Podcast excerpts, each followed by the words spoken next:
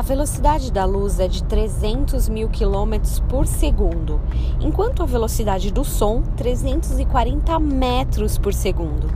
Apesar da diferença entre elas, a velocidade do som ainda é altíssima comparada a outras. Em contrapartida, temos na natureza o bicho preguiça que leva a vida 0,01 km por hora. Não é à toa que esse bichinho ganha esse nome, né? Como pode o Deus que é rápido e diz haja luz criar o som e o bicho preguiça? Cada animal com a sua velocidade, cada elemento com a sua capacidade e peculiaridade. Deus é o Senhor do tempo e das velocidades.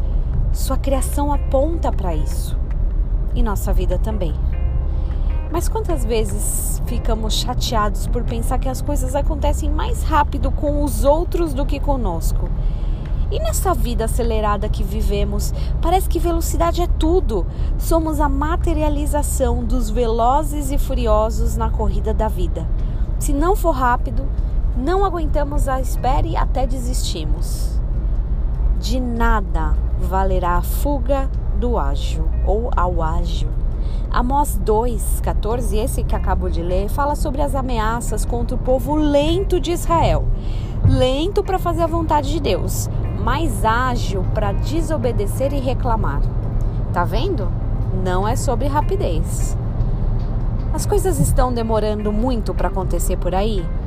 Às vezes eu tenho essa sensação por aqui também.